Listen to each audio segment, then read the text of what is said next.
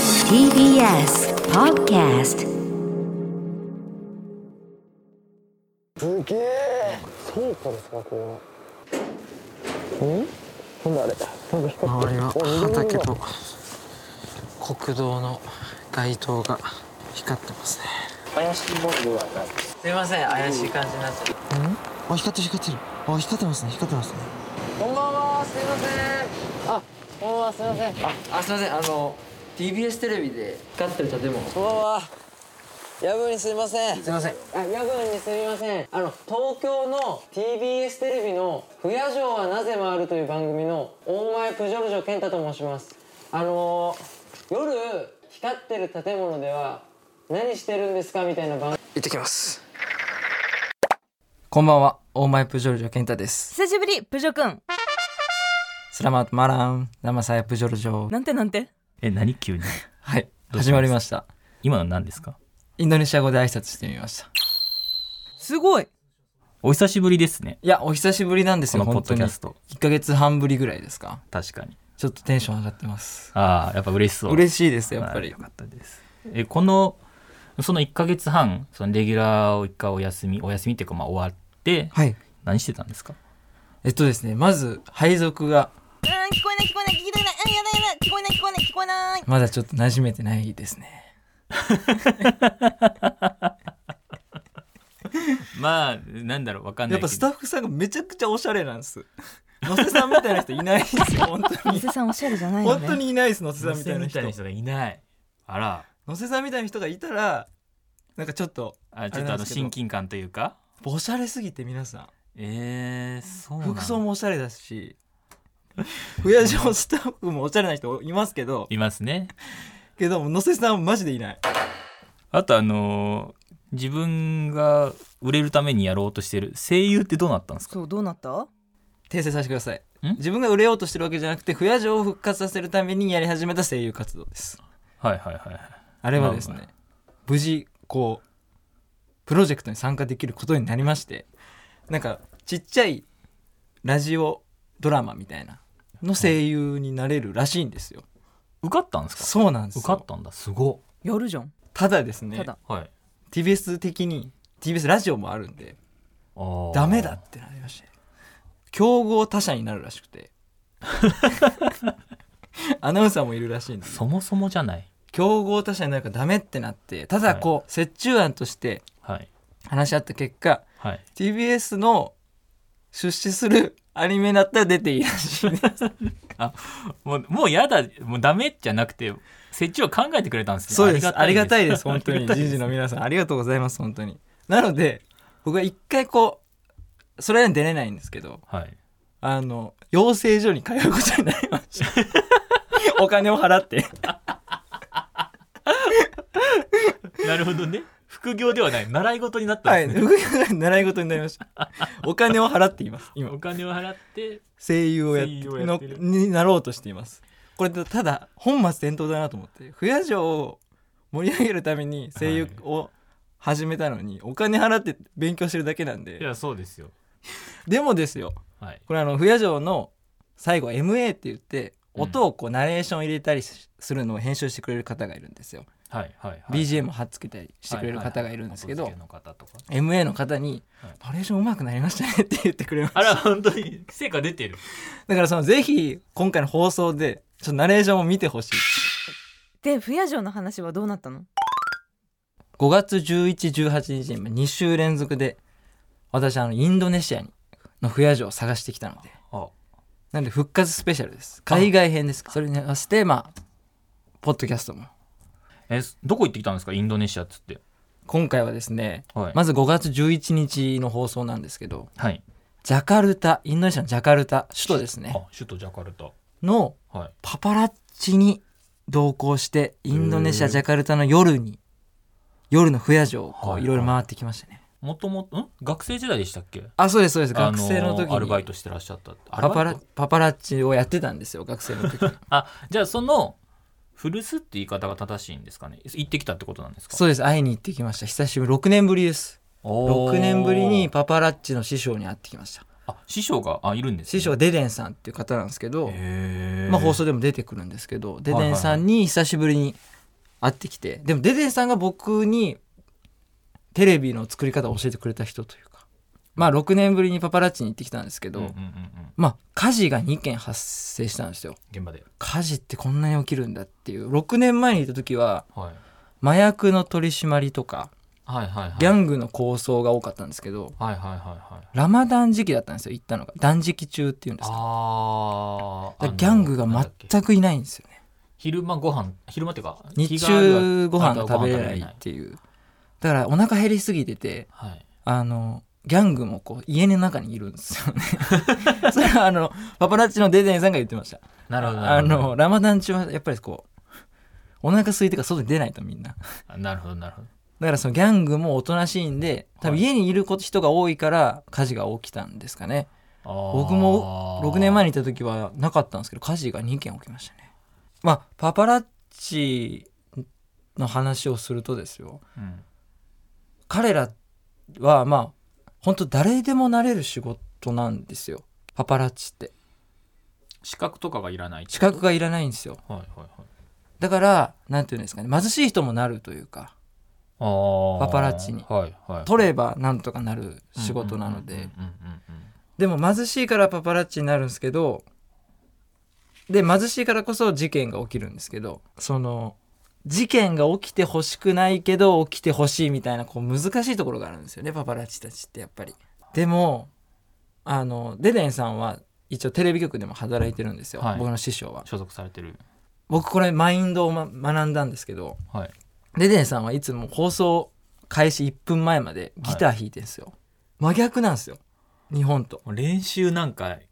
いらんと意味意味ないとそんなんでストレス溜まるんだったら、はいギター弾いて楽にこうハッピーになろうよっていう素晴らしい精神で皆さん仕事されてて放送として成り立つんです か成り立ってますそのギリギリ生放送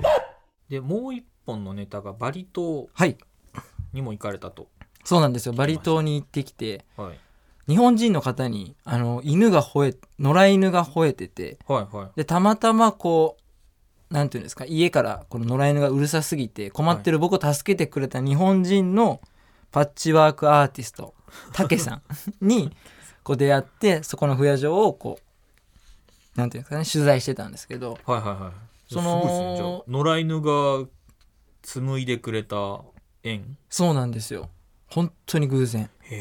へえで世界で一人のパッチワークで絵を作ってるんですパッチワークって布ですよね布の切れれ布をこうなんていうんですかね縫ったり切ったりして、はいはいはい一枚の絵を作ってる世界で一人のパッチワークアーティストなんですけど、まあ、あれ実は野良犬じゃないんですよ。まあ、あ違うん本ですか放送はあの犬に吠われほ吠えられたで終わってるんですけはどいはい実はなんか僕も知らなかったんですけど、はいはいバリ島って夜はい怪しい人が来ないようにはいほぼほぼの民家で犬を飼ってるんですよあそう怖い犬を飼ってるんですよあそこ住宅街なんですよはいはいバリ島の中でもはいはいはいはいで基本的に家の中で犬を飼ってるんですけどはいそれをは外に出すんです夜になったらで知らない人が来たら夜はいもう噛むっすよねだからおーいや本当にやられるやる目をしてましたあの犬 はそう住宅街だからひし知らない匂いの人が夜に来たらおかしいんでもうそいつはこう撃退するんですあよの子ずっと吠えてなかったですかでもあれ5日間泊まったんですけど竹さん家にはい2日目以降吠えなくなりましたねあ慣れたんだだから認識したんでしょうね大丈夫なやつらだっていうプジョーは大丈夫だ仲間だとだからあのまま進んでたら僕噛まれてましたね多分前も噛まれてなかっただからあのあそこでたすたけさんに助けていただいてすごい良かっよたなかっったですねていうところなんですけどまあたけさんの家にこう放送見ていただくと分かるんですけどうんたけさんの家に泊まることになったんですよめちゃめちゃいい人ですよねめちゃくちゃいい人ですま5る日間泊まらせてもらって5日間もで冷蔵庫とかも開け放題開けで放題家の中にあん飲まみり開けない物方飲がみ放題食べ物食べ放題へでープールもついてるんで家にはいプール入り放題、最高じゃんまあ、なぜ泊まることになったかというとはいその前日ですね会うはいバリ島にと着いた日に、うんあの本当に安宿に泊まったんですよ予算がないんでいや違う違う違う違う予算がないんで安宿じゃなくてインドネシアとかバリ島はもともとお宿が安いんですでもめちゃくちゃ安い宿に泊まってでこう僕が間違えてはい。部屋の中にその鍵を入れたまま外に出てしまったんですよインロックしちゃったんですねインロックしてしまいました何やってんのそれ安い宿関係なくないですかでも普通の宿ってうん24時間誰かしらフロントにいるじゃないですかああ、ホテルマンの方が。ホテルもいないんですもんえだからこうインロックした瞬間に中に入れないんですよでカメラとか全部機材の中にあってうん。うわでも携帯もないとあ、携帯もない携んだ帯もないんですよだから呼びようがないんですよホテルマンをえ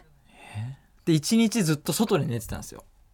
その日フレアジョーズも探せず。探せずまあ探したとって探したとで何も撮れないんで 携帯もないか ら。携帯もないしカメラもないんで終わったあのうわー撮影ができないんですよ無駄張りじゃないですか。一日無駄割りがあってもったいねまあ移動日だったのではいはいはい。もともと撮影する予定はなかったんですけど、うんうん。あの、はい本当にもう何もできないだから外でずっとこう寝てたんですけ どホテルのなんかロビーみたいなところはなかったんですかロビーみたいなとこあるんですけど、うんそのドアがないんですよ開放的ななんですか、うんうんフロントがもう外っっていう状態なんです、だからもう蚊入りまくり虫入りまくりでやだでこうようやくそのコーディネーターさんも一応つけてたのではい。はいコーディネーターさんがそのホテルに連絡してくれて、はいはい。まあその入れなくなってから10時間後ぐらいですか、はいはいようやく来てくれたんですよはいはい。でも普通そのペアキーあるじゃないですかまあマスターキーとかはあるはず、あるはずですよね。ないんすよないのインドネシアはマスターキーもないんすないのどうすんのよってなって困る困る困るとどうしたもんかとはいはい。で、もうホテルマンも、まあ、インドネシアってこうなんていうんですかねゴムの時間って呼ばれるぐらい時間にルーズなんですよはいはいはい。だからもう別になくてもなんとかなるっしょみたいな大丈夫なんですよでもこっちとらもう撮影したいんではい。早くしてくださいとまあプジョ君が悪いんだけどねでももうないんでもうう裏に回ってうんおへ部屋のねうん部屋の裏に回って、でうんうん脚立みたいなの登ってで窓をちょっとだけ開けたんですよあ、窓は開くんですね。なんか開け開けたんです無理くりはいはないん。か無理くり窓を開けてうんででも外から見るわけじゃないですか、はいはい。部屋の外からはい。鍵がなんか机の上にあったんですよあーでもこうちょっとね窓から入れないじゃないですかそうですねもうちっちゃい隙間なのでどうしようと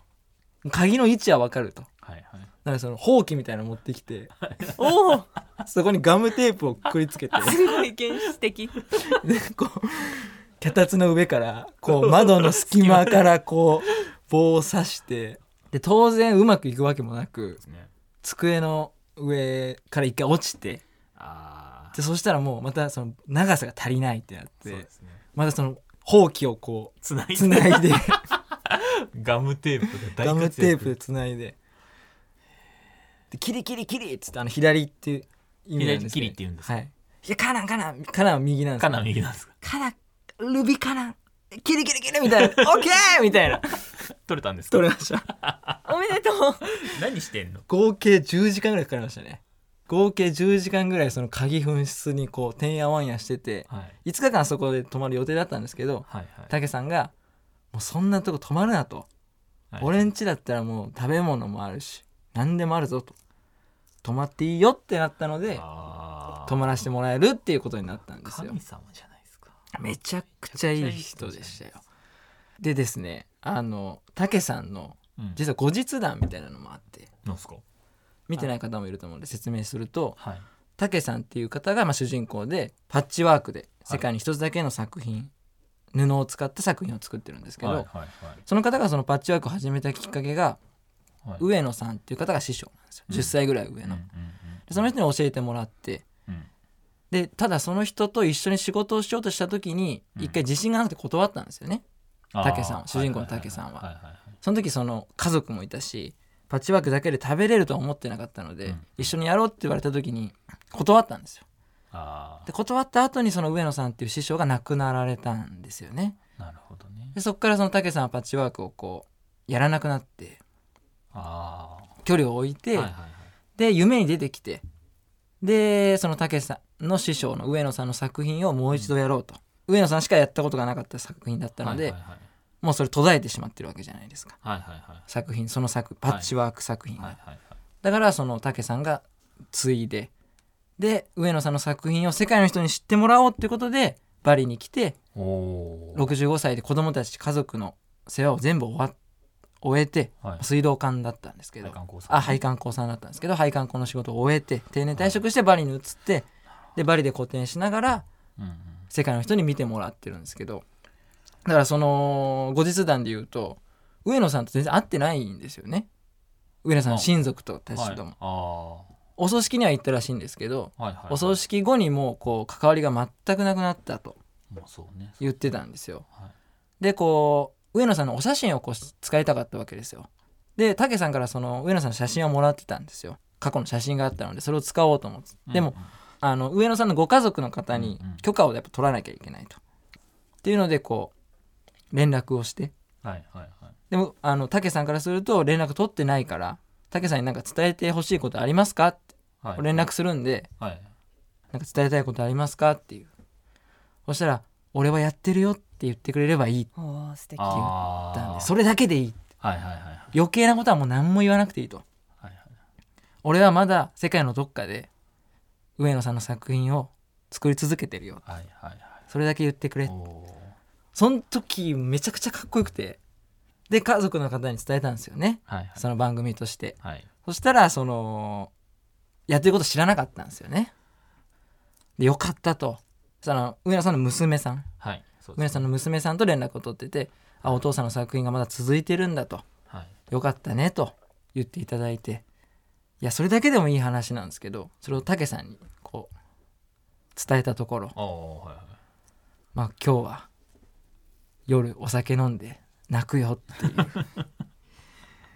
こういう話大好きなんですよ僕熱い話ね熱すぎないですか熱いからね何ですかこのの熱い男の話は熱いお酒飲んで泣くよってすごくないですかやっぱ不夜城っていいね不夜城海外でもはいめちゃくちゃあるんだなって思いましたね5本放送で使ってない不夜城がいっぱいあるんですよあ素材まで,、だあるんですねめちゃくちゃあるんですよまあこの次のポッドキャストの配信でもはいバリについてちょっと触れたいと思いますのであまだぜひバリあるんですねまだありますえー楽しみで次回も楽しみにしていただければなと思いますプジョルジョでした